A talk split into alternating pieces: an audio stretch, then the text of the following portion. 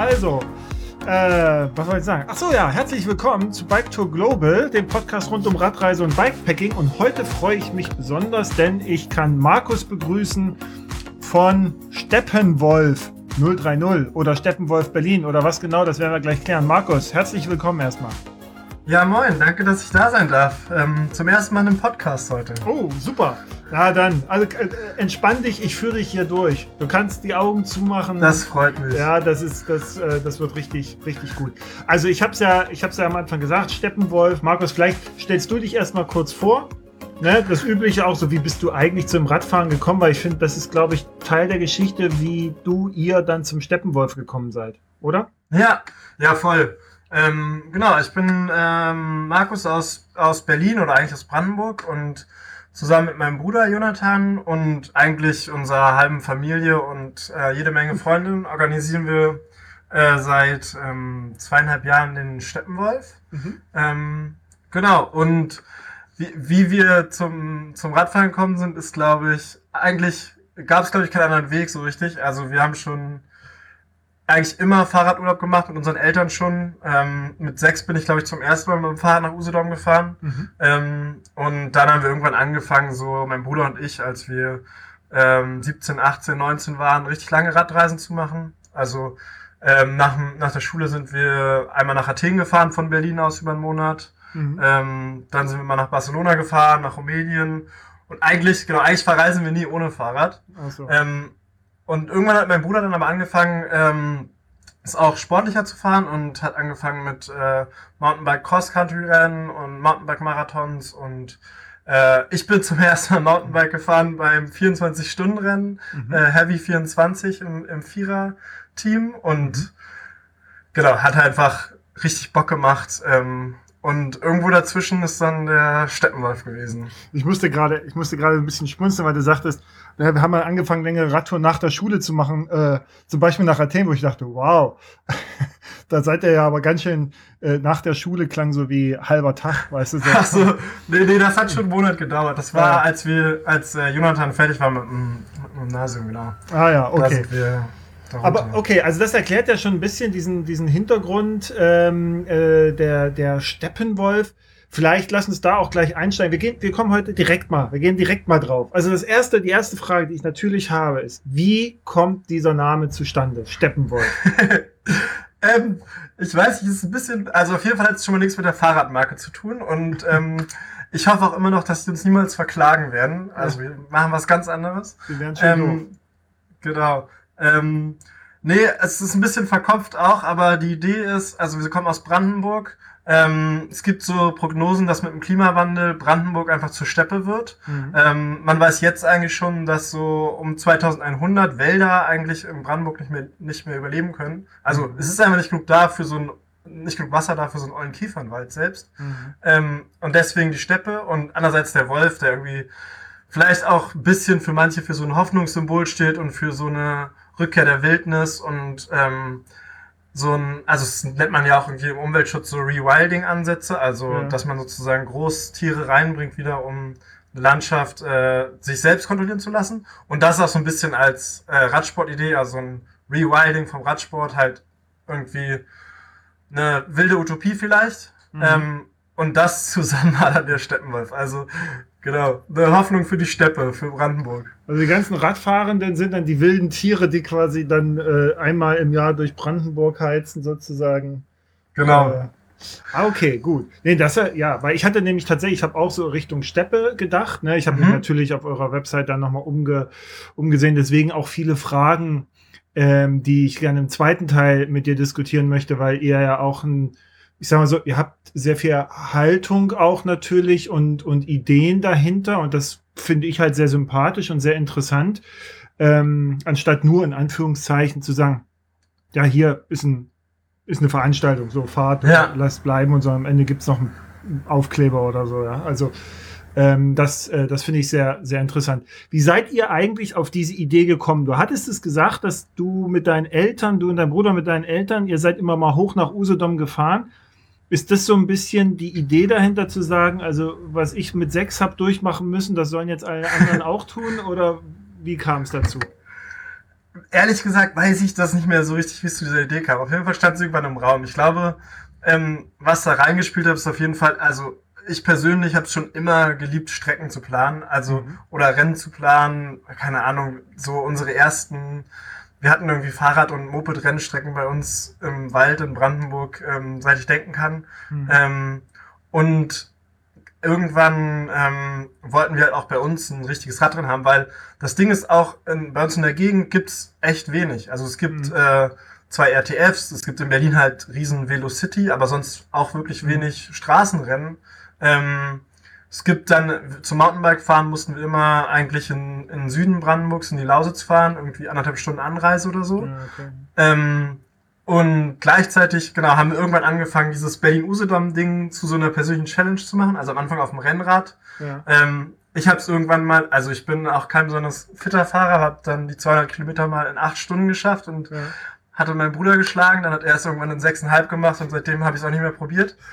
ähm, danach haben wir es halt Offroad probiert. Genau, irgendwie den schönsten Offroad-Weg zu suchen. Und genau, also wir kennen echt in dieser Gegend zwischen Berlin und Usedom fast jeden Pfad und dann war das irgendwie, ja. irgendwie war diese Idee im Raum und dann ist es halt gekommen, wie es gekommen ist. Ich weiß es nicht mehr, wie es passiert ist.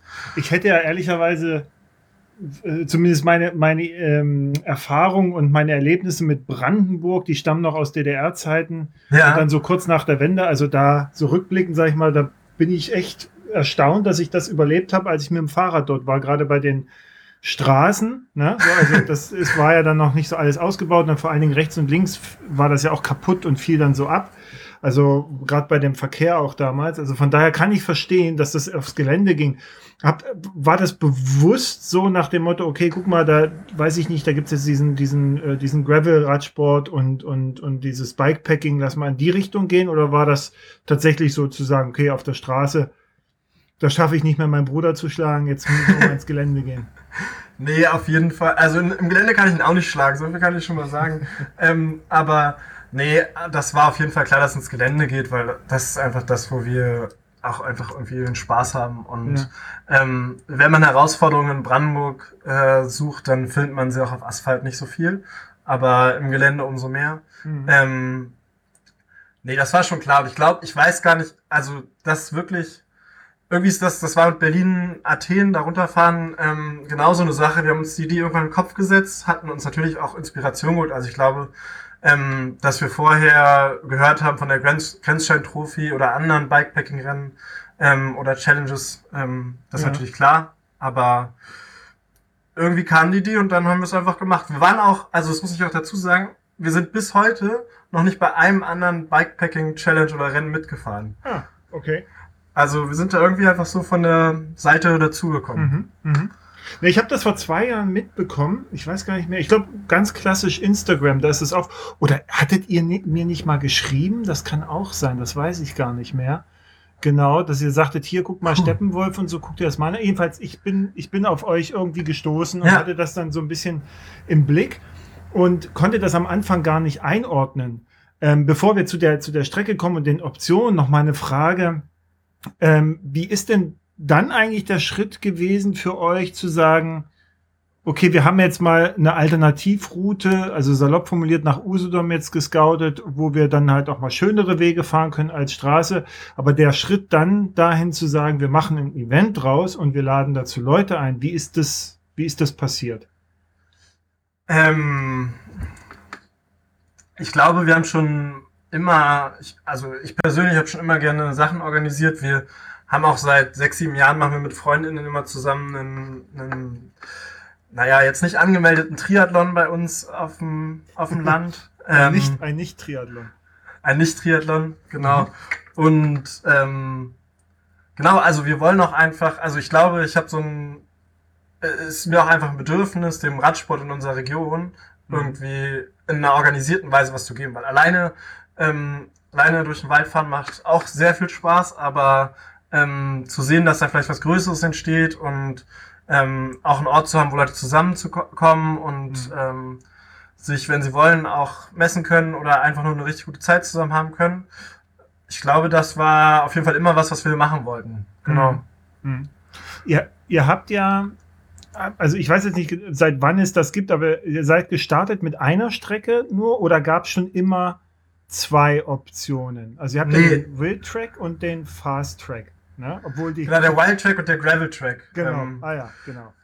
Genau, der Wild Track, im ersten Jahr gab es nur den Wild Track. Mhm. Ähm, das war auch, äh, der ist auch immer noch wirklich wild. Also im ersten Jahr sind da von, von äh, 35 Leuten noch nur ein Drittel angekommen und die ah, anderen okay. ausgestiegen. Ja. Ähm, und das ist auf jeden Fall auch was, was wir beibehalten wollen. Also wirklich einen, einen Track, der in der Schwierigkeit ähm, so nah vielleicht nicht mehr zu finden ist. Mhm. Ähm, und genau, der Gravel Track kam ähm, dieses Jahr erst, also ne, 2022, letztes Jahr erst dazu. Mhm. Ähm, einfach weil wir es mehr Leuten zugänglich machen wollten.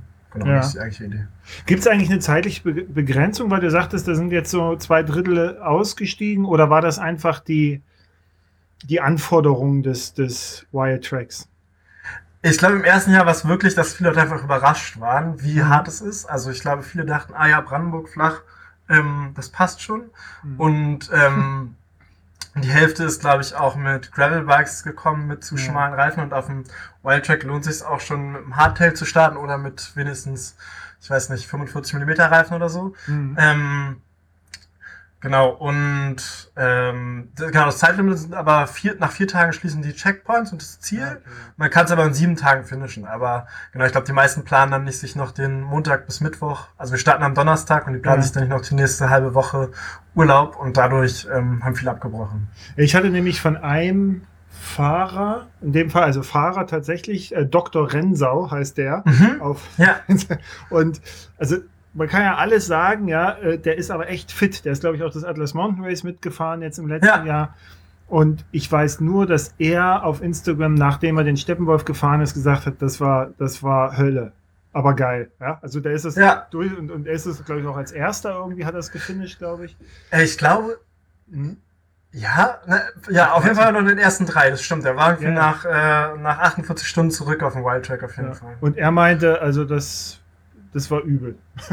also im positiven Sinn. Ne? Das sind ja immer dann so Attribute, die man gerne hört. Ne? Ja, genau. Ne, das ist, das streben wir auf jeden Fall auf dem Wild Track an. Das, das ja.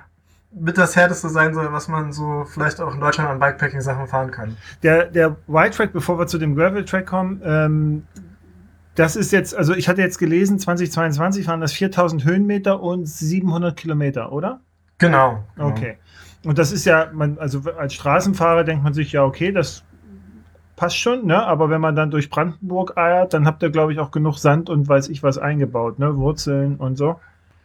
Genau, also der Brandenburger Sand ist natürlich bekannt und gefürchtet und ähm, ist auf jeden Fall ein Ding. Ich glaube, das Schwierigste sind aber wirklich die Wurzeltrails, ähm, kurze, viele kurze Rampen. Rund um Bad Freienwalde an der Oderbruchkante gibt's auch mal so 15 Kilometer Trail am Stück an den Feldberger Seen gibt's, da kommt wirklich ein See nach dem anderen mit echt wunderschönen Wurzeltrails, die aber auch ordentlich, ähm, ordentlich hart sind. Ja. Genau. Und ich glaube. Wie, wie habt ihr das gemacht? Also ihr, ihr seid das ja alles selber vorher im Scouting gefahren, oder? Also wie, wie habt ihr da, wie lange habt ihr eigentlich dafür gebraucht, diese ganze Strecke zu scouten? Ähm, Viele Sachen kannten wir auch schon. Also in Bad Freienwalde sind wir regelmäßig, an den Seen sind wir regelmäßig gewesen vorher. Ähm, boah, das finale Scouting am, beim ersten Mal vielleicht so drei, vier Monate. Mittlerweile ist es so, dass wir schon, also letztes Jahr haben wir jetzt schon im, im Sommer angefangen für den, für den Bub, äh, für den Bub ähm, in diesem Frühjahr zu scouten. Genau. Also da Mittlerweile scouten auch ähm, sieben oder acht Leute mit uns zusammen für den nächsten Steppenwolf. Das ist ziemlich cool. Aber ähm, unser Anspruch ist auch nochmal alles selber abzufahren am Ende. Genau. Ja. Du hast gerade gesagt Bub und Bub. So, jetzt. Was ja. ist das? Also der Bub ist genau Berlin-Usedom Berlin, ähm, der eigentliche Steppenwolf, mit, mit dem wir gestartet haben. Und letztes Jahr dachten wir uns dann, ach, ein Event, was machen wir denn das andere halbe Jahr? Ähm, und es gibt in Brandenburg äh, tolle alte Klassiker aus der aus DDR-Zeiten. DDR ich habe gehört, du bist auch ähm, Straße noch gefahren zu DDR-Zeiten. Vielleicht kennst du sogar noch den BAP, also Berlin-Angermünde Berlin. Also ich bin, ich bin Jugend, im, im, äh, ich war sehr jung. Ne? Also Ja. war, bei der Wende war ich 15, 16. Ah, Ich bin okay. halt vorher im Radsport. Also da war noch nichts mit diesen, mit diesen Kriterien oder, Ja. oder äh, DDR-Klassikern. Ne? So. Ah, okay. Ähm, genau, und Berlin, Angermünde Berlin ist einer von diesen Klassikern. Also rund um Berlin kennt man das vielleicht so. Der ist ja der älteste deutsche Radklassiker. Und Berlin-Angermünde Berlin wurde 1910 zum ersten Mal gefahren, also hat auch echt Geschichte. Und wir dachten uns, ähm, das führt praktisch durch unsere, da wo wir herkommen, ähm, das wiederzubeleben. Und zwar mit ordentlich Kopfsteinpflaster. Also es sind auch zwei Tracks und auf dem längeren Track sind es, glaube ich, 60 Kilometer Kopfsteinpflaster. Und der Rest ähm, feiner Schotter, bisschen Asphalt, ähm, bisschen Waldwege. Also ein bisschen wie die alten Radklassiker mit ähm, Sommerweg neben der Straße oder Kopfsteinpflaster als Option. Genau, und das haben wir ähm, letztes Jahr im November eigentlich auch nur, eigentlich wollten wir nur so einen Testride machen und dachten so, ja, 19. November, 200 Kilometer mit 60 Kilometer Kopfsteinpflaster, vielleicht kommen 30 Leute zusammen, dann können wir es mal ausprobieren und gucken, ob es das Ja. ist. Ja. Und nach, ich weiß nicht, nach ein paar Stunden war unsere Anmeldung komplett überladen und wir hatten 150 Anmeldungen. Ja. Ähm, und dann war es ein großartiger Tag mit äh, Schneesturm und äh, eisigen Temperaturen.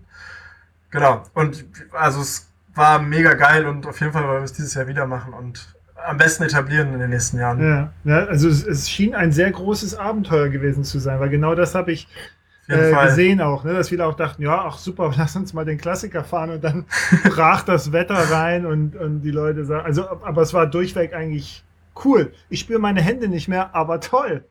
Ja, genau. Meine, meine Trinkflasche ist zum Slushy geworden, aber ähm, Ja. es schmeckt trotzdem. Wie, wie kannst du dir oder wie könnt ihr euch eigentlich diesen Erfolg erklären? Also, ne, das ist ja, ihr macht einmal Bub, ja, und dann macht ihr Bab und das klingt jetzt auch alles komisch, aber haben wir gerade erklärt. Und, und euch rennen sie die Hütte ein. Und so wie ich gesehen habe, ist ja auch für, für dieses Jahr der Bub, der ist ja schon eigentlich voll, ne? Ja, ja, dieses Jahr war es, ähm, also ne, wir sind, wir machen es alles ehrenamtlich, wir nehmen, wir verdienen damit gar kein Geld, sondern Mhm. eher, eher umgekehrt. Ja. ähm, und haben auch keine Sponsoren und so. Ähm, und genau, dieses Jahr bei der Anmeldung haben sich, glaube ich, 400 Leute angemeldet in, oder wollten sich anmelden in den ersten 15 Minuten und unsere Website ist erstmal zusammengebrochen, Ja. weil die das, äh, weil das kann unser Server gar nicht. ja. Ähm, ich, also ja, das ist eine gute Frage. Ich glaube, ähm, es freut uns natürlich mega. Mhm. Ähm, ich glaube, es liegt einfach daran, dass es erstens vielleicht nicht so viele Sachen gibt hier bei uns in der Gegend. Ähm, und zweitens, ähm, ich glaube, wir sind einfach, also genau, unsere Devise ist halt möglichst harte Strecke und aber möglichst nettes äh, Zusammensein, also möglichst solidarisch untereinander. Ich glaube, das zieht einfach viele Leute an. Mhm. Also Also hart, aber Wir wollen- herzlich. Genau, genau, das ist eigentlich das Motto. Also Mhm. ähm, untereinander Rücksicht nehmen und ähm, eine gute Zeit haben, aber sich dabei gleichzeitig streckentechnisch voll in die Fresse hauen. Ich glaube, Lichter ausknipsen und Spaß haben, ja. genau, ich glaube, das ist ein bisschen das Konzept und es kommt äh, scheinbar ganz gut an. Wie, wie ist denn eigentlich, äh, wenn ihr das schon wisst, die Verteilung, wisst ihr wahrscheinlich, äh, in, in diesem Jahr die Verteilung beim Bub auf, die, auf den Wild Track und auf den Gravel Track? Ähm, dieses Jahr haben wir es so gemacht, dass wir es gleichmäßiger haben wollten, also dass wir für beide 75 Startplätze ähm, Mhm. gemacht haben, weil wir da im letzten Jahr, ähm, genau im letzten Jahr waren es, glaube ich, ähm, eher so ein Drittel, zwei Drittel, also zwei Drittel auf dem Gravel Track und ein Drittel Mhm. auf dem Wild Track. Es gibt natürlich ähm, viel mehr Leute, die den Gravel Track fahren wollten, aber genau der erste, der erste Bub war nur der Wild Track und für uns gehört auf jeden Fall ähm, genauso dazu wie der Gravel Track und deswegen Mhm. haben wir uns dieses Jahr entschieden, das sozusagen gleichmäßig zu verteilen. Mhm. Ah, okay, gut. Genau. Ähm, überlegt ihr, und das war jetzt, weil ich habe auch Fragen gestellt wieder auf, auf Instagram, ja, so, Mhm. und da gab es eine Frage. Äh, wie sieht die Zukunft aus? Werden im nächsten Jahr 500 Leute angenommen? Tja, das ist eine gute Frage. Also ich glaube, also ein Problem ist natürlich, dass wir rechtlich immer noch in der Grauzone unterwegs sind. Ja. Weil wir haben, wir haben keinen Verein, ähm, keine rechtliche Form und ähm, genau, ich glaube, noch fällt es unter Privatveranstaltungen und es ist ja explizit auch kein Rennen. Ja. Ähm, deswegen fahren wir damit noch ganz gut. Das begrenzt aber natürlich auch einfach, was wir machen können und auch tatsächlich, was wir auch unsere Kapazitäten an den Checkpoints. Also beim, beim Steppenwolf nach Usedom, beim Bub haben wir ähm, drei Checkpoints und das Ziel. An jedem Checkpoint können Leute, die vielleicht noch nicht so erfahren sind oder für die es einfach gefährlicher auch ist, draußen zu schlafen, ähm, ähm, können da äh, bivakieren. Okay. Ähm, und ähm, da gibt's auch eigentlich, also ist natürlich unsupported, aber meistens gibt's da abends dann doch was Kleines zu essen. Ja. Genau, und da sind einfach unsere, unsere Kapazitäten krass beschränkt. Genauso wie im Ziel. Also ähm, das ist die ist ein Eisladen in Bernau, ja. ähm, wo wir mal starten. Und ähm, mehr als äh, 100 150 Leute da gleichzeitig anzumelden, ähm, klappt eigentlich nicht an so einem Morgen. Ja. Ähm, da kommt ja gar nicht hinterher mit Eis ausgeben. Genau, das auch. Und ich glaube, genau, vielleicht, vielleicht mit dem BAP, vielleicht ist mit dem BAP eine, gibt's eine Chance, vielleicht ähm, hm. Einen Verein zu gründen, ähm, daraus einen, einen offiziellen RTF zu machen oder sowas in die Richtung. Mhm. Ähm, ich glaube, das ist auf jeden Fall eine Möglichkeit.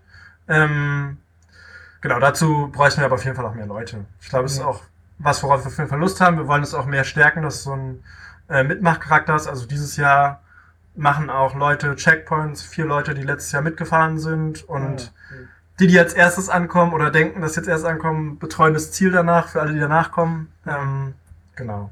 Ich glaube, wenn wir das noch stärken, dann können wir es vielleicht auch stemmen. Das sind jetzt ja 500 Leute beim BAP zumindest mitfahren. Ja, das, ja, das ist, also es klingt schon nach sehr viel, sagen wir mal, persönlichem Engagement, was ihr da aufzieht. Ne? Also allein das mit den, mit den Checkpoints, wo es ja, weiß ich, es gibt da, da hängt jemand halt einen Stempel hin. Ne? So, und entweder ja. du das dann und machst da irgendwo einen Stempel rein oder nicht. Ähm, ja. Also das ist ja, gut, es ist halt Leidenschaft und Liebe zum Detail, ne? So, dass, ich glaube, das ist ja auch ein Teil des Erfolgs, den ihr, den ihr dann habt und den ihr dann seht, ne? Ja, voll. Also, genau, das haben wir auch gemacht, also, ähm, das haben wir aber auch gemacht, um sozusagen die Diversität zu stärken. Also, weil ja. wir gemerkt haben, im ersten Jahr waren wir da halt 30 Typen, die äh, ordentlich Bock hatten, was äh, mega cool war, aber wir wollten auf jeden Fall noch, dass ähm, mehr Frauen und Flitter mitfahren und mhm ähm, dafür wollten wir einfach auch Leuten eine Möglichkeit bieten, mitzufahren, die vielleicht auf einen sicheren Schlafplatz angewiesen sind. Mhm. Und dann kam das mit den Checkpoints. Ähm, mhm.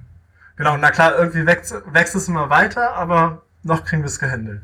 Ja, also ich habe zwei Fragen in dem Zusammenhang bekommen. Das eine ist, nochmal bei den Checkpoints, mhm. wird man an den Checkpoints auch nach Sonntag noch bivakieren können?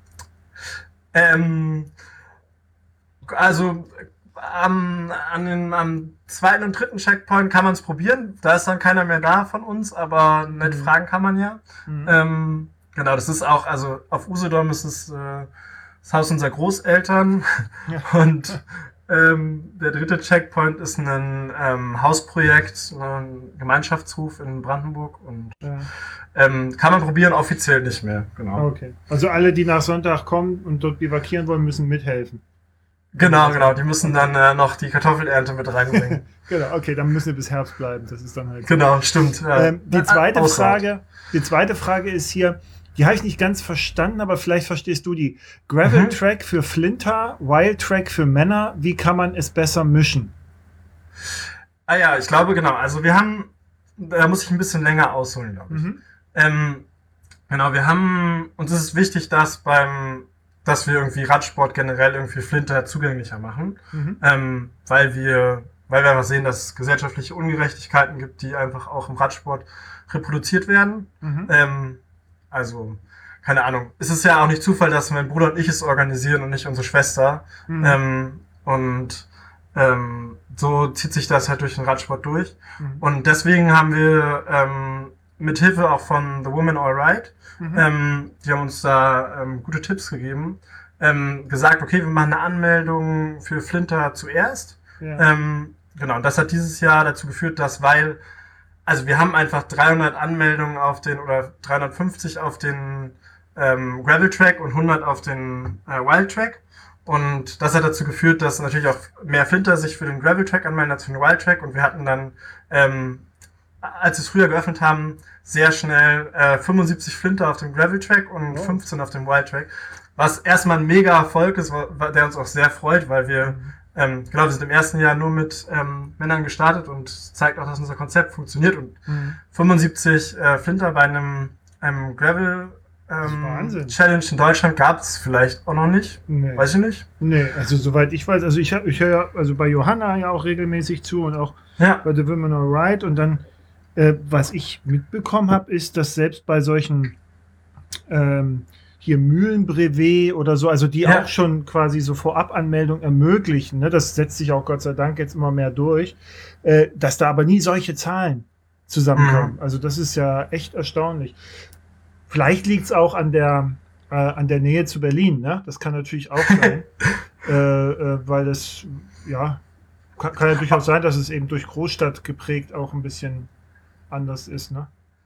Ja, ich glaube, es ko- also kommen tatsächlich auch viele Leute aus, dem, aus der ganzen Bundesrepublik. Mhm. Tatsächlich sind es weniger Berliner als letztes Jahr, würde ich sagen. Naja, okay. Ähm, genau, aber ja, vielleicht schon. Oder das, aber das stimmt generell, glaube ich, dass die meisten, also wenn wir jetzt in unsere Anmeldung gucken, kommen die meisten aus äh, Hamburg und Berlin auf jeden Fall.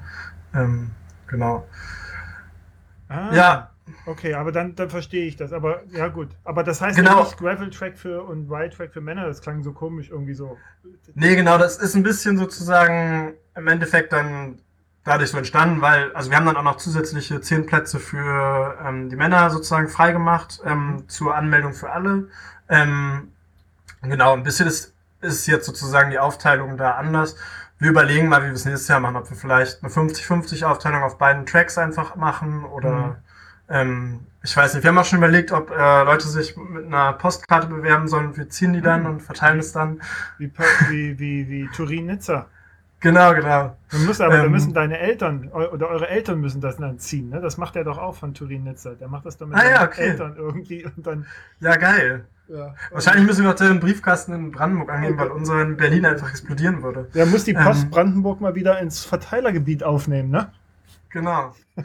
Ja, ähm, mal gucken. Wir überlegen uns auf jeden Fall was fürs nächste Jahr. Die Limitierung jetzt gerade, also die Anzahl der, der Fahrerinnen und Fahrer, ähm, die ist, äh, also hat die Gründe oder ist das einfach, weil ihr gesagt habt, ey, lass, lass es mal vorsichtig angehen, also zu viel soll es jetzt auch nicht sein? Weil von der Strecke her, das verteilt sich ja eigentlich recht schnell, ne? Genau, von der Strecke her würde es gehen. Ähm, wie ich vorhin schon meinte, das Hauptding ist, dass wir sozusagen seinen Checkpoint nicht ähm, stemmen können. Mhm. Und auch teilweise, glaube ich, ja, teilweise auch aus so ökologischen Gründen es vielleicht nicht so sinnvoll ist, mit Mhm. ähm, 300 Leuten durch die Nacht zu fahren, durch sehr schöne Waldgebiete. Mhm. Ähm, und der dritte Grund ist, dass wir, wie gesagt, rechtlich dann uns anders aufstellen müssen. Also wir könnten natürlich einen komplett unsupported Bub mit 500 Leuten machen, glaube ich. Also ja. das wäre sozusagen möglich. Dann ist nicht richtig, es gibt keine offizielle Organisation vielleicht oder so. Es gibt keine, vielleicht keine, ähm, wir haben keine Startnummern, aber sowas ähnliches. Mhm. Ähm, ähm, dann würde es funktionieren, glaube ich. Aber so mit unserem jetzigen Konzept ähm, wären wir da, glaube ich, rechtlich dann auch schnell Mhm. äh, sehr gefährlich unterwegs. Apropos rechtlich, also ich, ich nehme an, ihr habt da schon Kontakte hin. Also Raphael, ne, Raphael Albrecht vom Orbit, Ja, der hat ja auch so seine Erfahrungen gesammelt. Also der ist bestimmt auch ein guter Gesprächspartner zum Thema, äh, wie versuche ich etwas rechtlich abzusichern und scheitere dann doch an Deutschland. Hm. Ähm, oder auch, also weil ich das jetzt gerade sehe, ich hatte mich jetzt für, für ein Event da angemeldet, da musste ich diesem Bikepacking Deutschland e.V. beitreten, die das ja auch Ja. eigentlich nur machen als, als rechtliche Absicherung. Ne? So. ja. Das ist aber was für euch nicht in Frage kommt. Ne? Also vom ähm, Bikepacking Deutschland e.V. wurden wir natürlich auch eingeladen. Ich glaube, ach, wir sind da auch ähm, einfach mit einer guten Naivität unterwegs, glaube ich. Mhm. Und ähm, wenn, wenn mal deshalb jemand in den Knast gehen muss, dann warum nicht äh, so Leute wie wir, die jung sind und genau, wir haben noch keine Kinder, wir haben nicht so viel zu verlieren. Ähm, fünf Jahre Privatinsolvenz ist auch mal okay. Ja. Ähm, nee, ich, ja, wir müssen da mal langfristig drüber nachdenken. Wir sind da, glaube ich, gerade noch ein bisschen nicht so gut aufgestellt. Ähm, die Idee, einen eigenen Verein zu machen, finde ich eigentlich auch gar nicht so schlecht und dann vergibt man ähm, einfach Teilzeitmitgliedschaften für, für den Zeitraum, Mhm. ähm, in dem das Rennen ist, so wie es ja ähm, Bikepacking Deutschland e.V. auch regelt. Mhm. Ähm, genau, ja, wahrscheinlich ist was, worum wir uns mal kümmern müssen, wenn wir nicht in Privatinsolvenz Ja, oder wenn, wenn er irgendwann. nicht gerade im Knast sitzt wegen Bub, dann soll genau. ich darum mal kümmern. Ja, nee, ich, äh, äh, mir, mir, fiel das gerade nur so ein, weil ich eine Sache, die mir halt hängen geblieben ist aus meinem Gespräch mit Raphael, war, dass er, also er hat das ja dann alles irgendwie juristisch versucht zu lösen und dann kam ja. nochmal so diese Überraschung, dass dann irgendwelche Privatwaldbesitzer gesagt haben, naja gut, du kannst jetzt hier aber nicht 300 Leute durch meine Ecke schicken, wenn du Geld mhm. dafür nimmst. Ne? Das macht er nicht, ne? aber so. Ja. Weil so ein bisschen erinnert mich jetzt das, was ihr gerade aufzieht, so an das, ähm, an den, an den Tuscany Trail. Ja, so, der okay. ist ja auch, also, der ist ja mal mit, weiß ich, drei, zwei, 200 Leuten gestartet, jetzt sind das 3000. Ne? So. Oha, krass. Und ich weiß jetzt nicht, was man in Italien alles machen muss, aber, ähm, äh, die Beliebtheit ist, ist natürlich da und, und, und ja. also auch es scheint ja auch von der, von der Art, wie ihr das äh, da macht und von, von den Sympathiewerten echt etwas zu sein, äh, weshalb sie euch da auch die Bude einrennt, zu Recht. Ne? Ja, ja, ich glaube, also ich glaube schon, dass wir da mit, ähm, mit den Gesetzen in Deutschland am härtesten sind. Ähm, wir haben mhm. dieses Jahr ja, fahren wir auch ein, ähm, beim, beim BUB nach Usedom äh, durch Polen. Also wir fahren mhm. ähm, oft äh, bei, bei Bad Freienwalde über die Oder und dann ähm, über Stettin und da auch wirklich nochmal richtig geile Waldgebiete für den ja. Wildtrack ähm, über Wolin nach Usedom. Und da haben wir auch, ähm, fahren dieses Jahr auch ein paar Leute aus Polen mit, was uns sehr freut. Und mit denen hatte ich schon ein bisschen Kontakt und die waren einfach nur ähm, sprachlos, als ich ihnen erklärt habe, was man in Deutschland braucht, um Radrennen zu organisieren. Ja.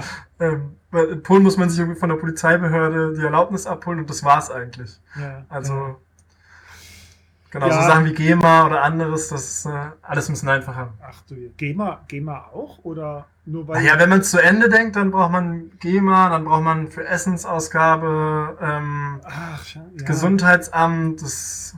Und dann eigentlich noch Toiletten, ne? Genau, sobald man, äh, wenn man irgendwie so ein Mountainbike-Rennen ähm, richtiges organisiert, zum Beispiel, braucht man auch, sobald man ein ähm, Gewässer kreuzt, ähm, also über einen kleinen Fluss fährt, mhm. ähm, irgendwie muss man mit einem Gewässeramt zu tun haben. Das ist wirklich. Also da werden dann viele Steine in den Weg gelegt, wenn man es sozusagen als Rennen organisiert. Mhm, okay. Na, dann lieber, dann lieber als freiwillige Ausfahrt genau. unter Verrückten. Genau. Sozusagen. Ah, okay. Also das erklärt er aber auch, weil ich habe ja eine Frage, ne? Warum sollte man unbedingt dabei sein? Das ist jetzt quasi deine, dein, dein Pitch sozusagen.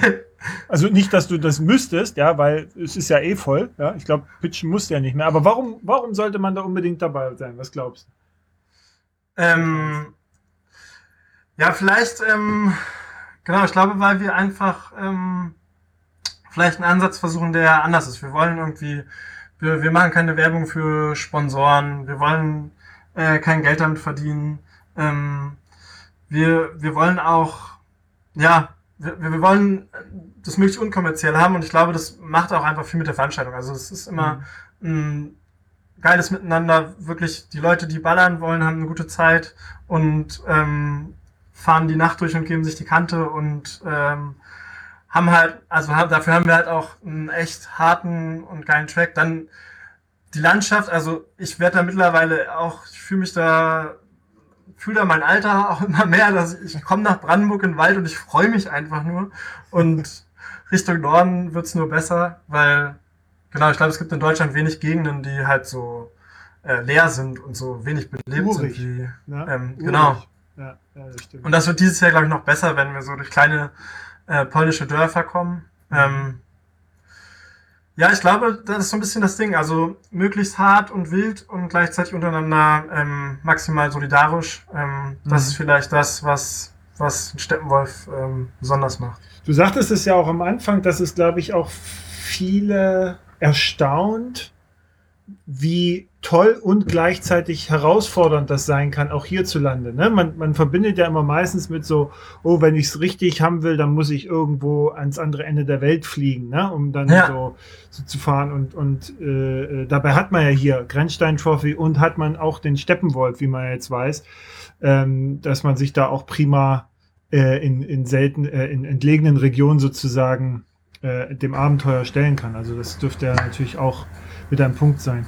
Äh, du, du sagtest das jetzt so äh, ein, zwei Mal mit den, mit den Sponsoren. Ist das etwas, was ihr aus Prinzip sagt, dass da wollen wir ohne auskommen? Oder ist das etwas, wo du sagst, naja, es kommt darauf an, wie sich jetzt der ganze Kram weiterentwickelt? Also wenn, wenn das äh, wenn man das quasi auf eine Vereinsfüße stellt oder in irgendeinem rechtlichen Rahmen dann bewegt, äh, wäre das ja vielleicht auch hilfreich, oder?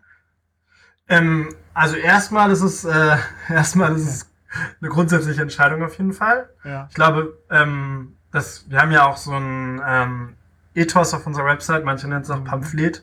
Ähm, Ja, da komme ich dass wir- genau, dass wir halt einen Radsport wollen, der irgendwie nicht, also wir sind auch glühende ähm, Profi-Radsport-Fans, also Mhm. wir sind auch schon, mein Bruder und ich zur, ich weiß nicht, zur Vuelta gefahren oder Mhm. zur Tour oder ähm, Mhm. zur Polenrundfahrt oder so.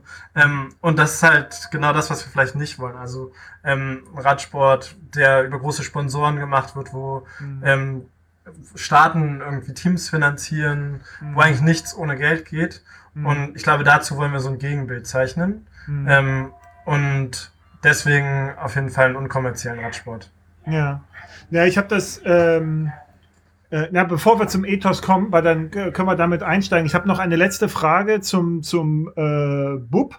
Ja. Ja. Gibt es bald auch eine Tandem-Kategorie? Also, ähm, ja, es gab beim Bub schon jemand mit Tandem und ich glaube, beim Bub gibt es dieses Jahr auch wieder zwei Leute auf dem Tandem. Ähm, also pff, fahrt einfach mit, es gibt keine extra Kategorie, Ja. aber also ich freue mich, es zu sehen. Schließt ihr irgendwelche Radtypen aus? Also im Hinblick auf äh, E-Bikes nicht oder doch und so?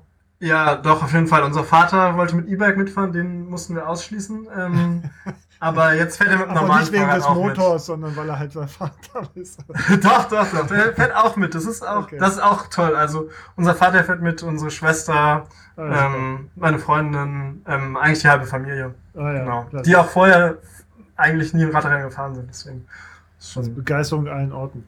Ja, dann lass uns doch Ja. mal zurückkommen äh, zu dem Ethos, weil das war nämlich tatsächlich etwas, wo ich dachte, ja, das ist, ähm, äh, äh, da habt ihr einen Punkt. Ne? Also ich, ich zitiere mal hier, ihr schreibt ja auch, der moderne Radsport hat seinen Sinn verloren und da bin ich natürlich erstmal hängen geblieben. Starkes Statement, damit, damit hast du mich auf jeden Fall.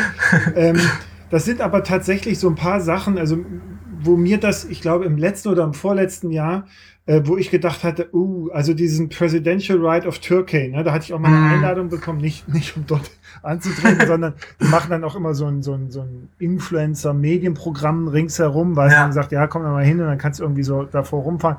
Da dachte ich mir auch schon so, ey Leute, also äh, bei aller Liebe, aber ist das jetzt das richtige Zeichen? Ja, so, also Mhm. auf dem Weg in eine weiß ich was Diktatur, ja, oder Ja. United ähm, Emirates, also ist ja nun auch ähm, ein bisschen schwierig. Gazprom Ineos nennt ihr hier. Ja, also auch so das Astana-Team ist für mich ähnlich, ja, so ähm, ähm, Total direkte Energie. ja, Ähm, also Uno X aus Norwegen. Ja, also das ist schon, schon ein bisschen, ein bisschen komisch. Und dann einmal jetzt natürlich von der, sagen wir mal, äh, politischen Komponente, politisch-gesellschaftlichen Komponente hin auch zur ökologischen Geschichte. Ne? Das ist natürlich Wahnsinn, was da die großen Touren da so hinterlassen. Ne? Ich musste jetzt gerade dran denken, es läuft ja gerade die Tour Down Under, ne? so das, Mhm. der Kickoff gerade äh, für die Radsportsaison wieder, bevor die Klassiker dann hier anfangen. Ähm, das ist ja auch ein, ein Rumgefliege und Gemache. Ne? Auf der anderen Seite sind jetzt halt auch die Profis, ist halt ihr Beruf, aber es ändert ja nichts Ja. an, diesem, an diesem Fußabdruck.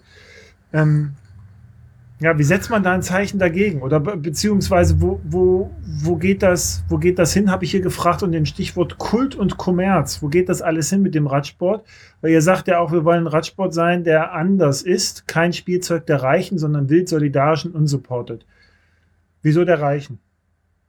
Ähm, wieso der Reich? Naja, ich glaube, das, das äh, hat zwei Ebenen. Also einmal ja auf jeden Fall, ähm, dass man, also genau, auf der großen Ebene sozusagen, die Radsportteams ähm, sind so gut wie alle privat, selbst im, im unteren Bereich ähm, müssen es eigentlich Sponsoren sein oder ähm, gutmütige Geldgeber, durch die das finanziert wird. Ähm, und das natürlich, da gibt es auch Schwierigkeiten, das anders zu organisieren, ne? Ja. weil einfach ähm, weil einfach Radsport irgendwie nicht das Ding hat wie ähm, beim Fußball, dass man große Einnahmen über ähm, Stadien machen kann. Mhm. Ähm, aber ich glaube, die Form, die das annimmt, ist irgendwie wird immer grotesker gefühlt. Mhm. Ähm, und die andere Ebene ist vielleicht auch eine, auf der wir uns auch bewegen. Ähm, das, das merkt man ja auch schon sozusagen, wer, wer kann sich Radsport leisten. Ähm, Mhm.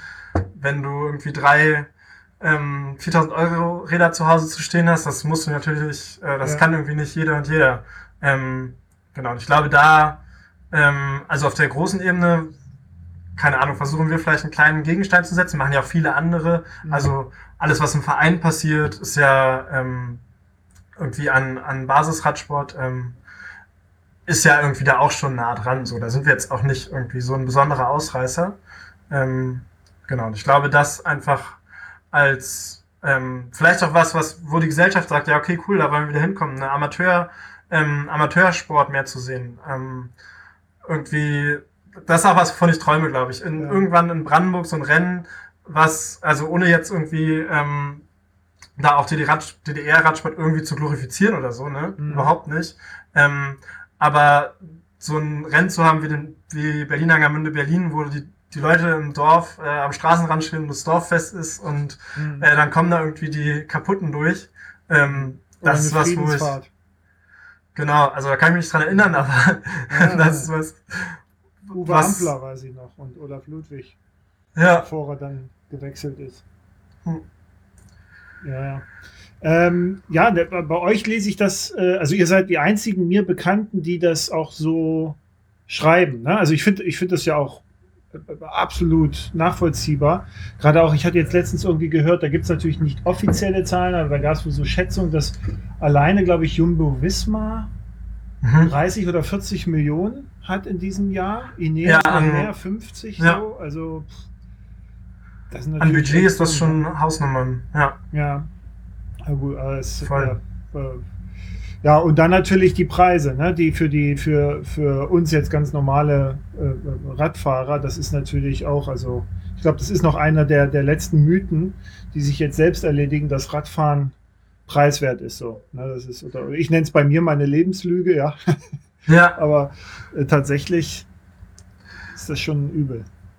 Das stimmt, aber das kommt auch, glaube ich, drauf an, ähm, wie man es macht. Also das ist auch was, was wir zum Beispiel, ähm, was ich total cool finde beim, beim Steppenwolf, dass halt auch immer wieder Leute mitfahren mit ganz unterschiedlichen Rädern und dann, ja. klar, dann sind da ähm, die Leute mit ihrem 5000 äh, Euro Mountainbike ähm, und andererseits, also fahren auch Freunde von uns mit, die irgendwie sich für 250 Euro ein gebrauchtes Mountainbike von äh, 2008 oder so gekauft haben ja. und die kommen auch an teilweise oder ähm, die kommen auch an teilweise. Ich finde das schön, wenn das so, das so einfließen lässt, so dass erhebliche Zweifel am Gelingen besteht, aber hey.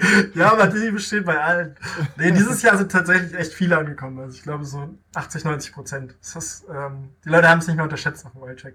Genau, oder also auch ähm, ein Freund, der mit einem, auch mit einem, mit einem alten 26er, auf dem ich Mountainbike gefahren habe, äh, mhm. er gelernt habe, ähm, gefahren ist und selbstgenähten Taschen. So, es muss halt nicht immer irgendwie ähm, sein, die Ortlieb-Tasche sein oder so, genau. Ja, und ja. das, das finde ich gehört irgendwie auch dazu, dass man da auch einfach, ich weiß nicht. Ich persönlich bin nicht gut genug trainiert, als dass ich jetzt, äh, als dass ich es rechtfertigen würde, ähm, bei meinem Rahmen irgendwie für Gewicht einzusparen, dass ich jetzt ein neues Fahrrad brauche. Ja, da zitiere ich einmal den Postillon, der sagt irgendwas, 93 Kilo schwerer Radfahrer investiert 6000 Euro, um sein Fahrrad 100 Gramm leichter zu machen. Genau. So, genau. also ich weiß nicht, ob es das, das braucht. Ja, wahrscheinlich. Nee, also kommt drauf an. Ne? So. Ich habe gestern schon wieder was entdeckt, wo ich dachte, oh, das brauche ich. Braucht man nicht. Ja, so, also hat man nicht, natürlich nicht gekauft, aber es ist auch so wieder so, oh, 60 Gramm, hm, so, ne, ist auch völlig, ja. völlig sinnlos. Da kamen mir ähnliche Gedanken wie dir gerade so, na Martin, ja, jetzt lass mal die Kirche im Dorf, guck dich erstmal kritisch an und dann frag dich mal, ob es das denn wirklich bringt. Ähm, ja. Die ähm, das Thema, das hatten wir vorhin schon mal nochmal angeschnitten, Inklusion und Diversität. Ich hatte dann die Frage, wie bekommt man das hin? Also ihr macht das ja auch schon ähm, ganz gut und, und du sagtest da, ihr hattet da ja auch die Diskussion und, und den Austausch mit, ähm, mit dem äh, Women's All Right. Ähm, ist es ein Kollektiv? Nö, ist einfach eine Gruppe. Ne? Ja, doch, ist ein Kollektiv. Ah, ich glaube mittlerweile auch im Verein tatsächlich. Ja, stimmt, stimmt. Ja, ja, stimmt. Da hatten sie doch jetzt im Frühjahr, hatten sie doch in Hamburg, ne, Anwaltstermin irgendwie. Oder genau. genau. Ah, ja, gut. Ähm, also das ist etwas, was mich persönlich interessiert, weil ich finde das gut, äh, dass zum Beispiel Anmeldungen vorgezogen werden. Ne? Dass man sagt, so, wir bieten halt die Möglichkeit, bevor alle anderen wie die kaputten da durchbuchen und man hat dann eben aufgrund der Verteilung der letzten Jahre dann natürlich wieder mehr Männer, ja, als Ja. So. Äh, Das finde ich gut. Was gibt es denn eigentlich noch so für Überlegungen oder was sind eure Erfahrungen? Ich meine, jetzt 75 äh, Flinter, das ist ja wahnsinnig gut, ja. Also Ja. Tatsächlich sogar noch ein bisschen mehr. Ich glaube, es sind über 80. Aber Ja. ähm, genau, ich glaube, ähm, ich glaube, das braucht es halt auf jeden Fall. Also ne, nicht so ein so ein nettes Konzept ähm, und ähm, Johanna Jank hat es auch im letzten Podcast gesagt, ähm, irgendwie Sichtbarkeit auf Fotos ähm, für Flinter, einfach, dass man sich auch angesprochen fühlt. Mhm. Ähm, das glaube ich alles schon mal cool. Aber ich glaube, was auch einfach dazugehört, sind so ganz ähm, pragmatische Sachen, wie einfach Männer müssen Platz machen sozusagen, um Ja. damit mehr Flinter mitfahren können. Also so ganz pragmatisch mit diesen Ja. Startplätzen, wie wir es machen. Und ich glaube, ähm, einfach so ein Bewusstsein dafür, was für unterschiedliche ähm, ja, Schwierigkeiten und Gefahren irgendwie auch Leuten ausgesetzt sind in einer Gesellschaft, die halt immer noch ähm, sexistisch ist und in der einfach nicht das gleiche ist, ob ich mich mit einem Schlafsack in eine Bushaltestelle in äh, Mecklenburg packe oder meine Schwester. ja. Ähm, es sind einfach unterschiedliche ähm, ja, Sicherheitsrisikos auch einfach. Und deswegen haben wir uns das mit den ähm, Checkpoints überlegt.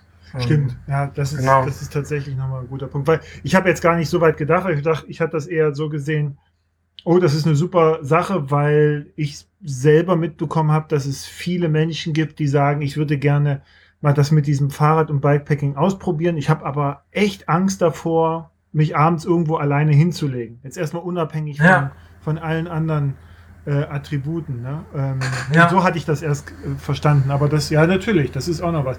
Es spielt sicherlich auch mit rein, dass die Leute, die ihr da versammelt, auch als Gemeinschaft, glaube ich, offen sind. Oder, oder kriegt ihr auch irgendwie merkwürdige Rückmeldung, dass ihr halt für Flinter beispielsweise äh, vorher öffnet und äh, für alle anderen später und so. Ähm, haben wir auch bekommen, aber wirklich hm, zwei, drei oder so, im Gegensatz zu den ganzen positiven Rückmeldungen. Und ähm, das, also das ist auch voll okay, ne? Also damit, Mhm. ähm, damit rechnet man auch sozusagen natürlich, dass irgendwie, ähm, weiß nicht, ja, wir, wir stehen dazu, wir stehen auch zu unserem politischen Ansatz. Ähm, und es ist auch, also wir nehmen da ja auch kein Blatt vor den Mund und ähm, für wen das, wen das nicht passt oder wer da vielleicht auch irgendwie ähm, ja, ein bisschen antifeministisch unterwegs ist, da, dann passt es halt nicht. Das ist auch okay für uns. Ja, ja. Ne, finde ich auch nur konsequent, ne? Dann zu sagen, Ja. also, äh, äh, was soll das hier? Also von daher. Deswegen, ich hatte hier noch eine, eine Frage, Haltung und Freiheit. Ne? Ich habe ich Ja. hab super, super Wortkombination gefunden, fällt mir so im Nachhinein auf. Wie politisch ist Gravel und Bikepacken eigentlich? Und zwar ist mir das ähm, gekommen, äh, die Frage, weil ich habe irgendwann mal Post bekommen, da hieß es, ja, jetzt du auch hier mit dem ganzen Gendern und kann man denn nicht mal das aus dem, wir wollen ja nur Fahrrad fahren und muss man denn das Ja. jetzt auch alles politisieren und sowas. Auf der anderen Seite beobachte ich natürlich in meiner Blase, dass das, dass das, was wir machen, auch immer schon, naja, hat schon eine gesellschaftliche Aussage. Ne? Mal jetzt so vom, sagen wir mal, wir, wir vielleicht ein bisschen ökologischer unterwegs, ja, oder legen darauf mehr Wert und mehr Wert auf Pluralismus und Vielfalt und Diversität. So, ähm, Ja. wie politisch ist das eigentlich? Also Gravel und Bikepacking aus deiner Sicht? Ähm, ja, so mein erster Gedanke ist natürlich auch, ne, wenn man alleine durch den Wald fährt, ne, was soll, was soll daran politisch sein? Ja. Ähm, aber ich glaube, politisch sein heißt eigentlich, also wenn man da ein bisschen philosophisch wird, politisch sein heißt, ähm, die Gesellschaft zu verändern oder gesellschaftlich Entscheidungen zu treffen. Und ich glaube, ich finde so Sachen wie Sport muss unpolitisch bleiben, ist einfach nur, also ist dann irgendwie ähm, nicht so konsequent zu Ende gedacht, wenn man sieht sozusagen, was für eine Rolle Sport in unserer Gesellschaft spielt und wie auch sozusagen Politik ja immer wieder ähm, also Sport beeinflusst und Mhm. irgendwie nutzt. Also wenn du jetzt gerade vom Presidential Right of Turkey gesprochen hast, der einfach nur Erdogan heiligt oder Ja. ähm, jedes, jedes. Dorf, wenn Reicht ja auch. Nein, Turkmenistan reicht ja auch. Da ist ja auch der, Ge- dieser Präsident da auf Lebenszeit, der Fahrradfreak ist. Ah, krass, den kenne ich noch gar nicht. Okay, Ja. muss ich mir mal angucken.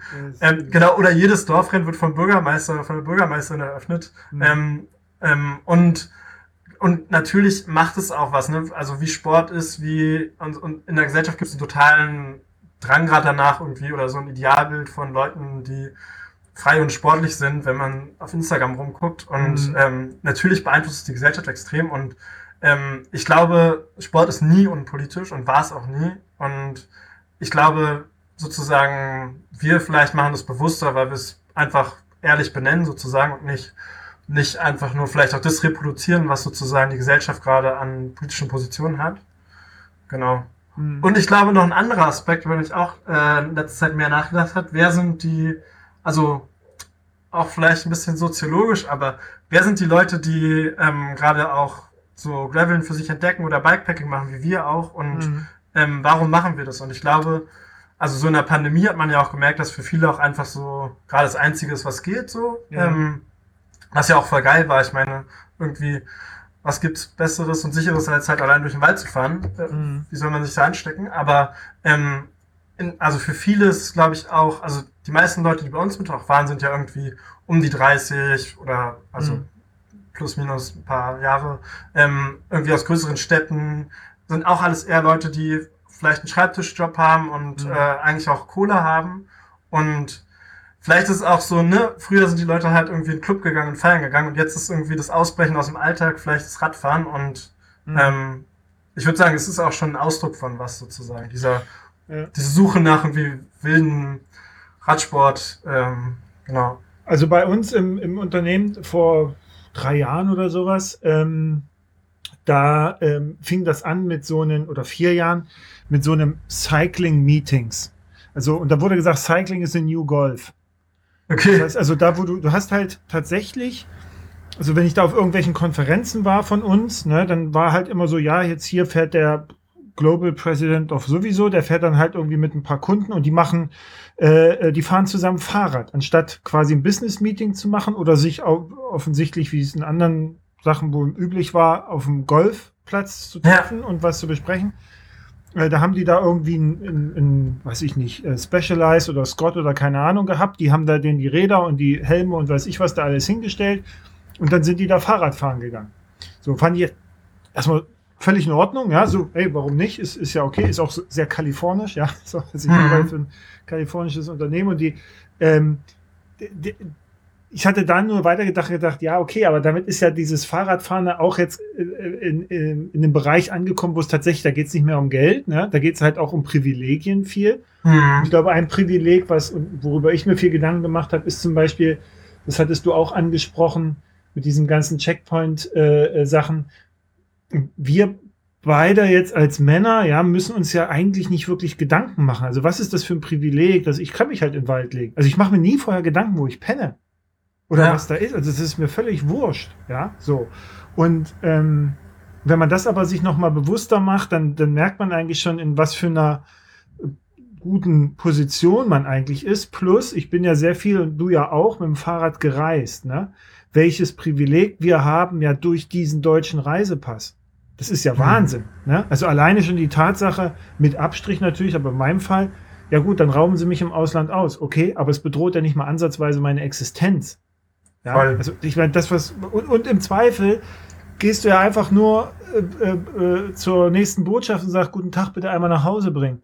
Und dann und, und, und dann wird das irgendwie finanziert, ja, so und dann gibt's halt Versicherungen und also du hast ja gar kein Problem, so wo andere ja dann ja überlegen müssen, äh, äh, wie sie überhaupt in ein anderes Land kommen, ja, oder wie sie das finanzieren sollen. So, das waren so die die Momente und die Punkte, wo ich halt gemerkt habe, okay, das ist jetzt ja, also das sehe ich halt auch immer, immer zunehmend kritischer, sowas, ja. So, so dieses, hey, wir fahren jetzt durch Afrika. Also ich bin auch viel durch Afrika gefahren mit dem Fahrrad, ne? Ja. Aber mir fällt sehr schwer, auch das so, ja, weil man ist halt tatsächlich immer der Reiche, ne? Also jetzt mal von Hautfarben abgesehen, ja, so, aber man ist halt immer irgendwie der Reiche. So, und natürlich kannst du dann sagen, oh, ich war bei den, ich war bei den Locals und das war so toll. Sie haben so wenig und sind so nett, weißt du, man denkt, da kommt ja. nichts kotzen. Ja, das ist irgendwie, naja. Aber gut, das stimmt. Dadurch ist es politisch. Das stimmt. Das ja, komplett politisch. Ja. Genau. Und also, ne, gerade was du auch meintest, das ist auch, also da haben wir auch voll die, äh, irgendwie die Flecken noch in unserem Sicht. So, äh, wir haben unsere Version nach Polen jetzt No Border Version mhm. genannt, weil wir, ähm, genau, weil wir halt über, also weil wir zum ersten Mal nicht nur in Deutschland fahren. Und ähm, ein Freund wollte mitfahren, der aber keinen sicheren Aufenthaltsstatus hat und ja. nicht äh, Deutschland verlassen darf. Ja. Und der kann jetzt nicht mitfahren bei unserer ja. No-Border-Version so. Ähm, ja, das irgendwie, also, ne, das so, so funktionieren halt Grenzen dann doch und ähm, die funktionieren halt für nicht für Leute, die irgendwie Glück hatten und zum deutschen Pass geboren wurden. Ja, das ist äh, Till Reiners, der, der Berliner Comedian, der hat das so schön gesagt. Ähm, wir sind ja auch nur deshalb mit diesen Privilegien ausgestattet, weil Gott bei uns zweimal die Sechs gewürfelt hat. Hm. So, und, und, und wir können ja nicht den anderen jetzt vorwerfen, ja, du nicht. Ja, warum denn nicht? Ja, du hast nicht zweimal die Sechs gewürfelt, weißt du? So, das, also, äh, ja, Voll. ich glaube, da wird man, wird man, glaube ich, auch nicht, äh, nicht froh, wenn man das zu Ende denkt. Ne? Alleine schon, Voll. was du gerade sagtest, mit dem, mit den äh, beschränkten äh, Aufenthaltsgenehmigungen, die teilweise ja auch auf bestimmte Bundesländer oder sogar Städte beschränkt ja. sind, ne? wenn ich das so ja. noch erinnere, die dann halt auch nicht von Leipzig nach Halle fahren können, weil das halt irgendwie nicht geht. Ne? So, also, genau. so, hä? Na gut. Okay. Und, und ich glaube, genau, noch sozusagen davon ja. unabhängig würde ich aber auch noch mal, also was ich auch wichtig finde, ist ne, dieses Ding von ähm, wer, wer, wer macht diesen Gravel-Sport auch sozusagen von Leuten in Deutschland? Und ich glaube, auch da gibt es nochmal eine krasse ähm, Unterschied. Also du hast es gerade gesagt, es sind viele Leute, die irgendwie ähm, halt in einer Großstadt sind und einen Job haben, mhm. ähm, der halbwegs gut bezahlt ist. Mhm. Ähm, und ich glaube auch da ist sozusagen, also es ist nur so, ne, so dieses Ding von, ich weiß nicht, die, die Unterschiede zwischen den ökonomischen Klassen verlaufen halt überall und Absolut. verlaufen auch in Berlin. Und auch da, da sprechen wir, oder, und auch da ist der Radsport irgendwie ähm, trifft ja nur einen Teil der Leute und mhm. für viele andere ist er unzugänglich. Also ich hatte überlegt, äh, ich weiß gerade nicht mehr, wo das war. Ich hatte eine, eine Veranstaltung gesehen, da ging es auch darum, okay, wenn ihr, da konnte man irgendwie so spenden. Also beim Atlas Mountain Race, da weiß ich, dass mhm. man, äh, dass man auch Fahrer und Fahrerinnen vor Ort quasi mit finanziert, ne, dass die fahren können. Und dann hat dann, dann gibt's halt Marokkanerinnen und Marokkaner, die dann halt das Rennen mitfahren. Und äh, ähm, dann gibt's vorher meistens nochmal so einen Aufruf, ey Leute, bringt mal bitte mit, wir brauchen noch das und das und das für, für die. So, und dann kaufen die Leute das neu oder haben es irgendwie sechsmal, ja. So, ich habe ja auch viele Sachen irgendwie mehr als ich brauche, so dass man das dann mitbringt. Ähm, das fand ich so ein, eine ganz gute Option. Dann glaube ich auch der Gunnar Fehler oder vom, vom Präsidents Fahrrad, der auch Grenzstein Trophy und sowas organisiert, da gab es auch mal so eine Geschichte. Ich weiß aber nicht mehr, ob das so war, dass man sagen konnte, man übernimmt die Startgebühr oder weiß ich was für jemanden, mhm. der eben nicht ne, so es hat. Das habt ihr jetzt in dem Fall sowieso nicht. Also von daher finde ich es auch gut. Ne? Also ja. zu sagen, die, die Schwelle ist halt so niedrig, du brauchst halt ein Fahrrad so, und, und mehr ja. nicht. Ne? So, das ist dann ja. Voll. Ich glaube, genau, ich weiß, genau, ich glaube, so ein, wenn es so einen Charity-Charakter hat, ich, ich kann es nicht so richtig in Worte fassen, aber dann fühlt es sich für mich auch manchmal ein bisschen ähm, irgendwie shady an. Aber mhm. ähm, genau, ich glaube, unser Ansatz dazu ist ähm, einerseits, unsere Anmeldung ist auf Spendenbasis und natürlich sind wir auch darauf angewiesen, dass Leute da vielleicht mal ein Hunderter hinlegen, damit es sich am Ende mhm. rechnet. Ähm, aber es gibt auch Leute, die, die vielleicht 10 Euro dazu steuern, das ist komplett okay und das ist cool. Ähm, und ich glaube, das andere, was ich auch spannend fände, wäre mal so eine, genau, so eine Ausrüstungsbörse einfach vorher, dass Leute sagen, genau, ich habe halt zwei Arschraketen, ja. ähm, ich kann gerne eine abgeben und andere Leute, also bei uns fahren nämlich auch Leute vorne mit. eine für hinten. Ich verstehe die Frage nicht. ja, okay. Also bei uns sind letztes Jahr auch Leute mitgefahren, die haben halt äh, ihre, ihre ähm, Isomatte nur im Müllbeutel um Lenker gehabt. Das passt halt auch, aber wenn andere Leute noch äh, eine Lenkertasche zu Hause rumzuliegen haben, dann kann man das auch besser lösen. Ja. Also gerne, genau. dann, dann hiermit offiziell, falls es jemand hört, der bei, bei euch mitfährt und dem es noch an, an äh, Taschen fehlt, der kann sich gerne bei mir melden. Perfekt. Und dann äh, verborge ich das sehr gerne. Ich habe eine Zeit lang auch, äh, ich habe noch so ein ganz altes Reiserad, das ist jetzt aber mein, mein Swift-Fahrrad hier für meinen Smart okay. Äh, schon, es ist noch ein gutes altes äh, Shimano 3x9 Schaltung mit einer XT. Also ich habe ja echt, ich fahre auf einem Reiserad. Nice. Ja, 26 Zoll Reiserad fahre ich hier meine Intervalle. Hat auch hat ein Geschmäckler, aber es geht.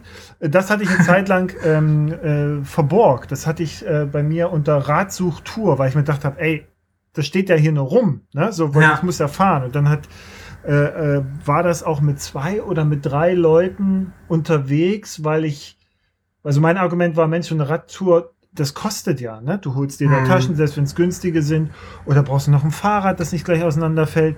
Und du brauchst auch noch Geld, um diese Reise zu machen. Ne? So. Und mhm. deswegen hatte ich gesagt, komm, dann gibt es hier das Fahrrad und ach so, klassische Reisetaschen habe ich auch. Ne? Also wenn da jemand welche braucht, jetzt für den Sommerurlaub und so, meldet euch. Also das ist halt, könnt ihr haben, könnt damit rumfahren. Wir sind wenigstens unterwegs, also das, das lohnt sich. Ich hatte das jetzt auch überlegt, ob ich das mal mit einem mit einem Bikepacking-tauglichen Fahrrad mache.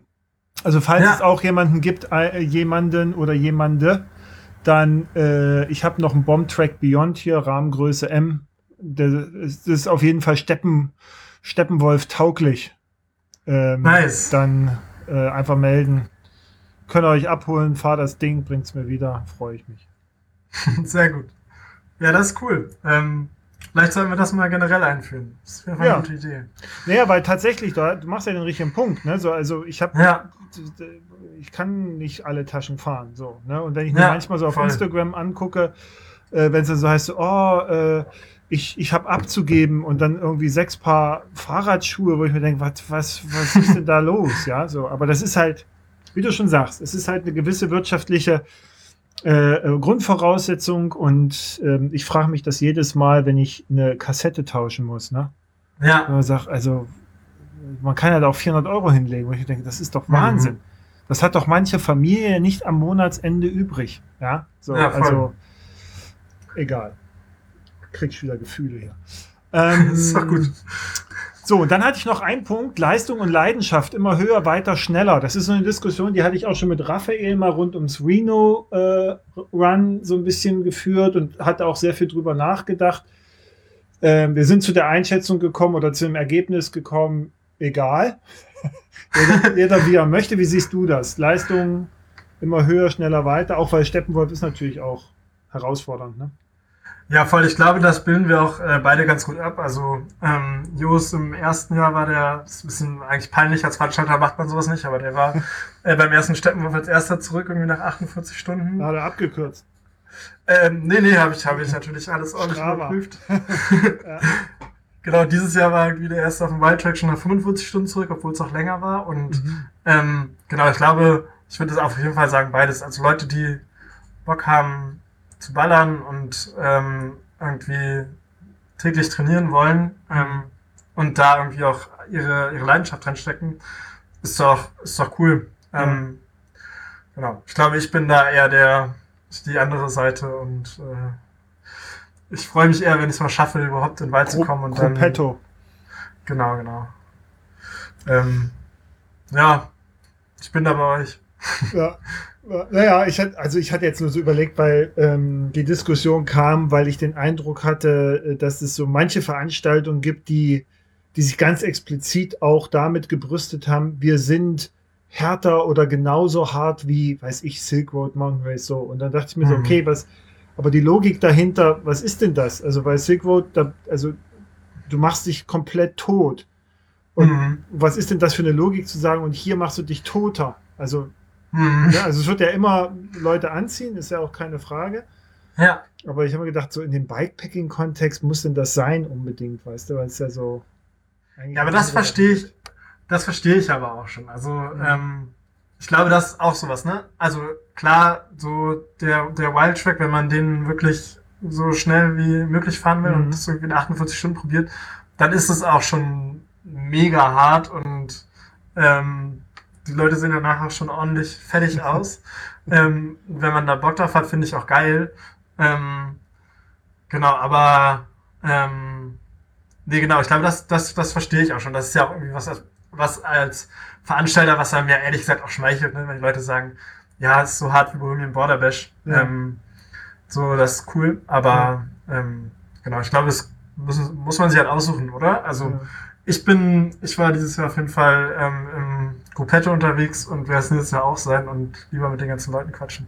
Ja, das stimmt, das stimmt. Ja, aber und für, du, hm? ja, für mich reicht es trotzdem noch. Also ähm, ich bin danach trotzdem auch im Arsch. Ja, ja ich habe ja, ich hab hier auch Runden bei mir, wo ich denke so, oh Gott, nie wieder. So, aber ähm, ja. ja, und das ist ja, wie du sagst am Anfang, ne? es ist ja für eure Region. Ne? Und, und da ist es ja natürlich dann besonders attraktiv, wenn man sagen kann, ihr müsst nicht ans andere Ende der Welt fliegen, sondern Voll. Habt dort hier vor Ort und guckt euch das noch an, bevor es nicht mehr so aussieht. Ne? Also kann man sich heute ja gar nicht vorstellen, Brandenburg ohne Wälder, aber das, was du sagtest, da 2100, dass es da ziemlich versteppt sein soll.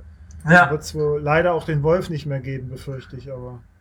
Und der Weg zur Ostsee wird kürzer. Also jetzt noch mitfahren, wo es noch 700 Kilometer sind. Ja, das stimmt. Ja. Oh Gott, oh Gott. Naja, gut. Ähm, du hattest gesagt, ihr seid äh, nichts anderes äh, gefahren und so steht denn irgendwann demnächst mal wieder eine, eine Tour an, abseits von Steppenwolf, Gruppetto oder wie dein Bruder vorneweg und gib ihm. Ähm, ist irgendwas geplant? Ähm, genau, also, die, also an kleineren Sachen, diesen Samstag fahren wir mit Bike Bash im, im Wannsee ein kleines Tracklow-Cross-Rennen, aber das mhm. ist sozusagen eher der, der kleine Spaß. Und sonst, ähm, Jo hat sich angemeldet für Three Peaks von Wien ja. nach Barcelona. Ja. Ähm, im, ich warte mal, im Juli oder im Juni? Ja, auf jeden ja. Fall im Hochsommer. Ähm, Straße, ähm, genau. das klang irgendwie ganz geil. Das ähm, soll auch sehr cool sein. Du musst ja Strecke teilweise selber planen, ne? Hast du so feste ja, Punkte genau. und dann musst du den Rest selber planen, ja? Genau, das darf ich dann wieder machen und er fährt. ähm, und so, dann, für mich. Dann, dann plan doch ein bisschen Gravel ein, weißt du so. Ja, vielleicht. So genau. eine miese Pasta. War das doch, im letzten Jahr war das doch auch so. Da konntest du wählen, ne? Einmal entweder so echt so Schotter über so einen Pass, weil du oben da irgendwas abholen musstest oder da gewesen sein musstest. Oder Straße, ne? Aber mit mehr Weg und mehr Höhenmeter, irgendwas war da. Ah, geil. Ja, hab ich gar nicht von gehört. Aber ja, dann plane ich ein Stück Gravel ein auf jeden Fall. ähm, Genau, und für mich irgendwie Richtung Süden. Letztes Jahr, ähm, warte mal, wo waren wir letztes Jahr? Ach, letztes Jahr sind wir nach Korsika gefahren mit dem Rad ja. im Sommer, äh, drei Wochen über die Alpen rüber, nach, mit der Fähre nach Korsika wieder zurück. Und dieses Jahr, keine Ahnung, irgendwie mit dem Zug in Richtung Süden und dann zurück. Mhm. Ähm, vielleicht nach Marseille oder so. Mal schauen. Mhm. Ja. ja. Mhm. Gut. Steht noch nicht.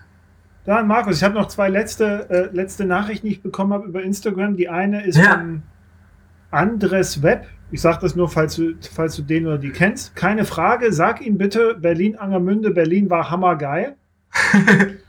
Und äh, Just Roadbike schreibt, keine Fragen, nur Grüße an Markus, Herzchen. Also, fühle dich quasi gedrückt und äh, das ist auch ein prima Feedback. Ach, Nils hat noch gefragt, Gravel MTB, aber das haben wir jetzt äh, mehrfach, glaube ich, beantwortet.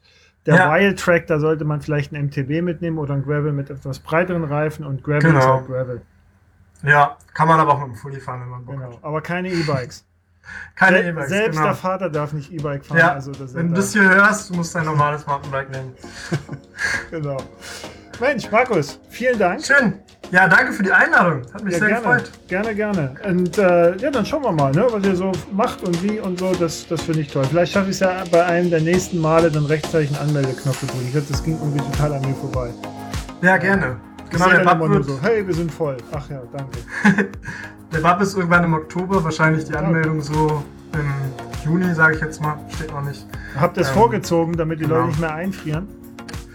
Ähm, ja, ein bisschen, genau. Und auch, äh, weil es einfach länger hell ist. Also, genau, ja. die meisten dieses Jahr im Dunkeln angekommen und dafür machen wir die Strecke ein bisschen schwieriger, dachten wir uns. Ähm, Wenn es so nicht schneit. Genau. Na, man weiß es nicht. Aber die genau. Wahrscheinlichkeit genau. wird ja immer geringer. Von daher. Das stimmt. Gut, Markus, vielen Dank. Mach's gut. Ja, hat mich gefreut. Bis bald. Ciao. Ciao.